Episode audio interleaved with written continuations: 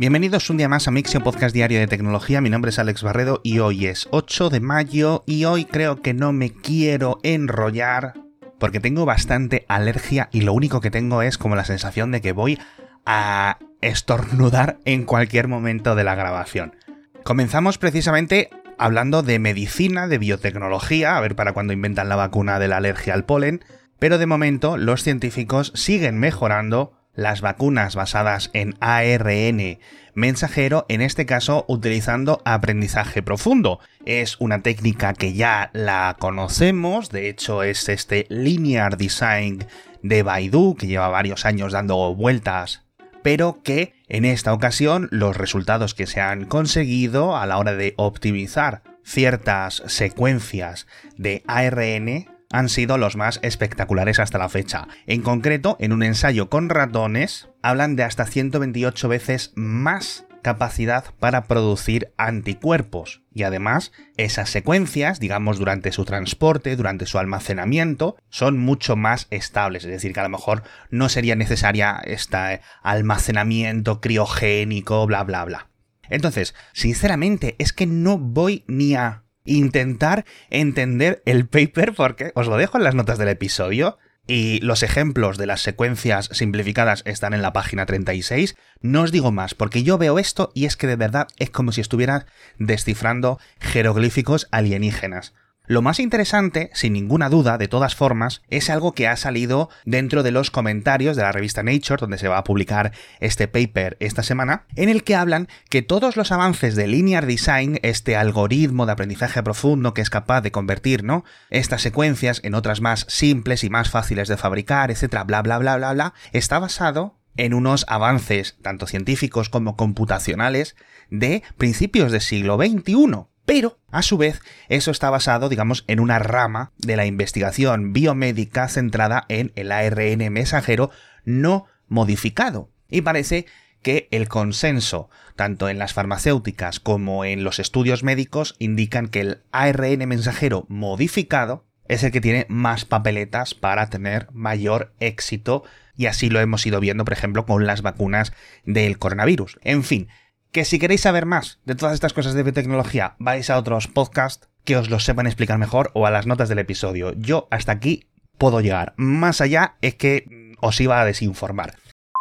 Y hablando del pasado, nos vamos al futuro porque estamos hablando mucho de teléfonos plegables. La verdad es que estamos viendo cómo cada año se venden más. De hecho, la semana pasada Google ya anunció oficialmente que esta semana, el día 10, en la conferencia de desarrolladores, veremos el Pixel Fold. Ya está completamente confirmado, algo que sabíamos porque estaba filtrado, vamos, por completo desde hace semanas y meses. Pero sin embargo, parece que los dos teléfonos plegables más importantes del año seguramente sigan siendo uno, los de Samsung y los de Motorola, que siguen yendo de tapado, pero con una buena estrategia de precios creo que podrían resurgir un poco de sus cenizas con este Razer 2023, porque tanto el nuevo Galaxy Flip, el ya la, la quinta generación, el Z5, como este Razer 2023 van a apostar por pantallas gigantes en la parte trasera, es decir, en la parte exterior. Son estos dos teléfonos de concha que en las primeras versiones tenían un pequeñito panel LCD, en la segunda versión en la tercera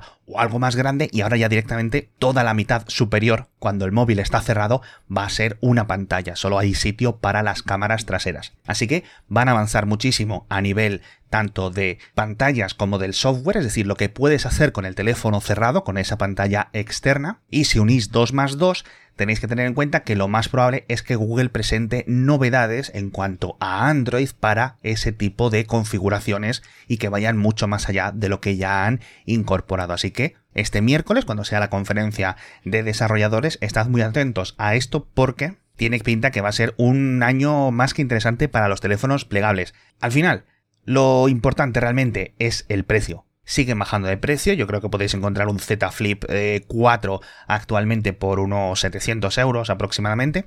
Pero los precios de salida siguen en unos 1000 euros. Así que hasta que esto no baje, no los vamos a poder ver competir en los segmentos mucho más populares de los 500 euros aproximadamente, que al final es pues donde están la mayor parte de las ventas.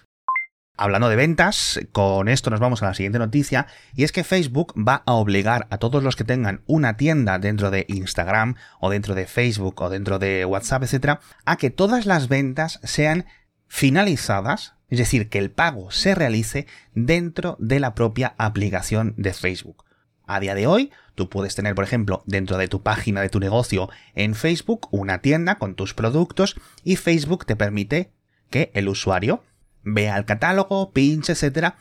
pero que la compra se confirme en tu propia página web.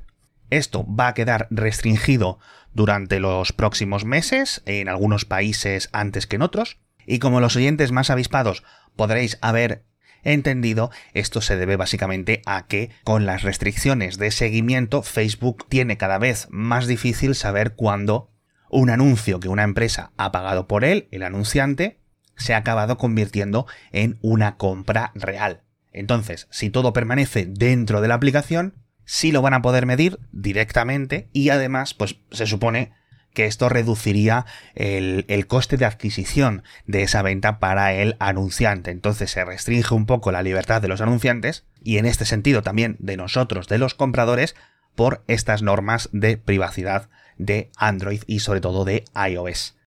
Nos vamos al cielo, por cierto, porque la EASA, la Agencia Reguladora de Seguridad Aérea de la Unión Europea, ha publicado la primera propuesta para los límites de ruido de los taxis voladores eléctricos, es decir, varias de las normativas que tendrán que cumplir a la hora de circular por las ciudades y que de momento pues no se estaban tratando temas como el ruido. Entonces, han cogido las reglas de los helicópteros, pero las han tenido que modificar bastante, porque al final los motores eléctricos y el modo de conducción de este tipo de vehículos pues va a ser muy diferente o relativamente diferente. Entonces, van a tener que cumplir con varios límites. Uno, el ruido durante el despegue y durante el vuelo estacionario, es decir, durante el periodo en el que está sobrevolando la zona de lanzamiento o la zona de aterrizaje el ruido durante la etapa de acercamiento y también durante el vuelo. Dependiendo de la duración y de las distancias, etcétera, pues van a tener unos límites más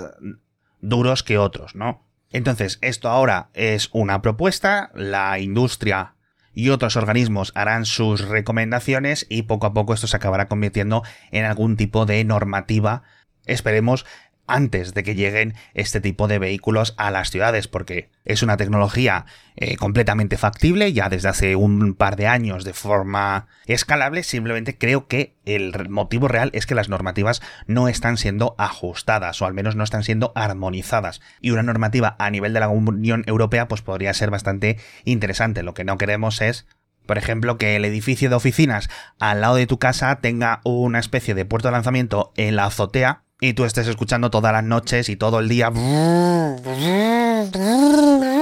yendo para adelante y para atrás, ¿no? Habréis visto mis capacidades de efectos sonoros. O por otra parte, que vivas cerca de una zona muy concurrida de una de estas líneas de, de taxis voladores, por ejemplo, entre el centro de la ciudad y el aeropuerto, que va a ser una de las más comunes al inicio, pues por lo menos que pasen a una altura que el tono de esas vibraciones pues apenas sea audible, es decir, que si miras para arriba los puedes ver pasar, pero al menos que no molesten. Por cierto, hablando de lanzamientos, parece que PLD, la compañía aeroespacial española, ha anunciado la segunda fábrica de cohetes que van a construir en Elche. No es un acuerdo firme, o sea, no es un acuerdo, mejor dicho, definitivo, es básicamente la firma de los intereses entre la empresa y diferentes organismos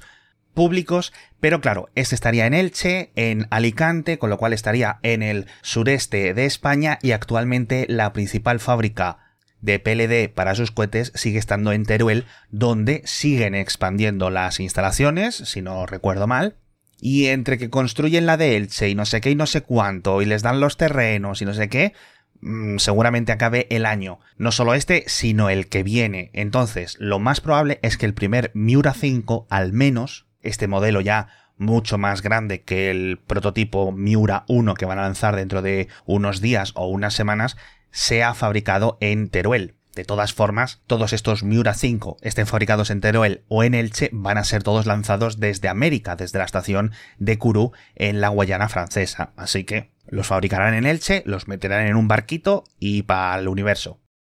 Tenemos más noticias, eso sí, tenemos una noticia muy triste, pero que tenemos que comentar en este podcast es otro suicidio de un ingeniero, en esta ocasión en las mismas oficinas de Google en Nueva York. Parece que el jueves pasado, un poco antes de la medianoche, subió hasta las plantas, hasta la azotea de estas oficinas gigantes que tiene Google en la autoridad portuaria de Nueva York y desde ahí se arrojó al vacío, una planta 14 o 15. Una noticia muy triste pero es que en febrero otro ingeniero de Google que trabajaba también en esa oficina se ahorcó en su casa. Las estadísticas son un poco raras. En total en Nueva York, en Google trabajan unas 12.000 personas, pero sí es cierto que en la última ronda de despidos de esos 12.000 empleados habían recortado aproximadamente a unos 1.000, que no llega al 10%, pero es suficiente como para que coincida de repente con dos suicidios y la gente esté hipotetizando en si hay algún tipo de relación, que a día de hoy no tenemos ningún dato, es decir,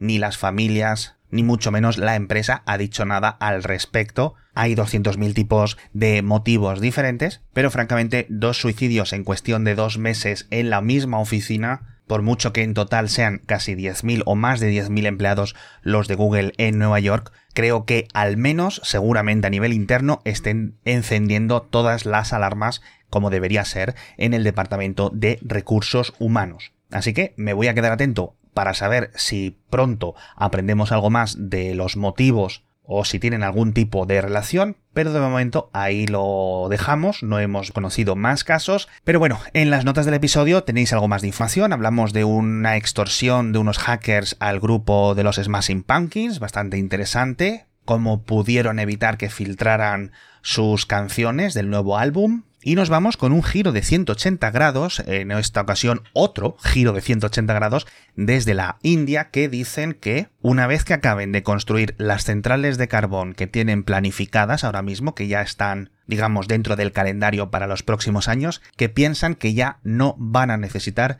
ninguna más. Lo cual son noticias agridulces. Por una parte, India va a seguir aumentando el consumo de carbón para generar electricidad, no solo con estas nuevas plantas, sino además dándole muchísima más capacidad a las existentes, pero por otra parte, una vez que finalicen dentro de X 7, 8, 9 años, pues eh, es importante que no vayan a construir ninguna más, la verdad. Sobre todo porque, como os decía, este giro de 180 grados o este segundo giro de 180 grados es porque India hace dos meses estaba presionando para poder construir más, es decir, para tener abierta la posibilidad de construir más en, los, en la década de los 30, en la década de los 40 y más adelante. Pero bueno, sí es cierto que no van a ser plantas muy grandes, pero van a ser unas 40, 50 plantas de carbón en total, que para un país como India pues son poquitas, eso sí es cierto, sobre todo cuando lo pones en perspectiva con China, que no tiene este tipo de planes para dejar de construir y que tiene unas 300 centrales de carbón planificadas para los próximos años.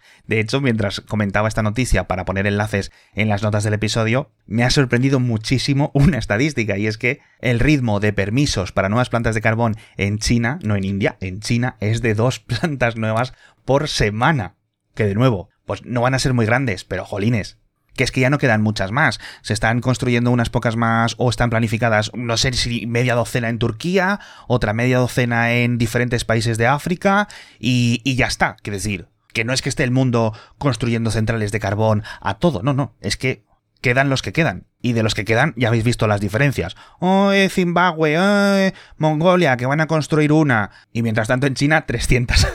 Perdonad que me hace gracia. En fin, al menos buenas noticias por parte de la India, pero bueno, esperemos y crucemos los dedos para que muchas de estas no acaben teniendo que ser construidas y que la retirada de las viejas pues sea mucho más acelerada de lo que los planes actuales indican. Con esto nos despedimos por hoy. Muchísimas gracias por comenzar la semana conmigo. Muchísimas gracias sobre todo a aquellos que compartís los episodios con vuestros compañeros de universidad, con vuestros compañeros de trabajo, con vuestros enemigos, a los que se lo ponéis a vuestra pareja, en el coche, o en el Alexa o lo que sea y me permitís entrar en vuestra casa y molestar, y molestar, porque al final es lo único que hago. Hemos comenzado hablando de estas optimizaciones de codones y de cosas raras de biotecnología y de los ARNs mensajeros, hemos acabado hablando de carbón, así que no sé muy bien qué más queréis de mí. Muchísimas gracias, ahora ya sí me despido por tercera vez y nos vemos mañana con más noticias de tecnología.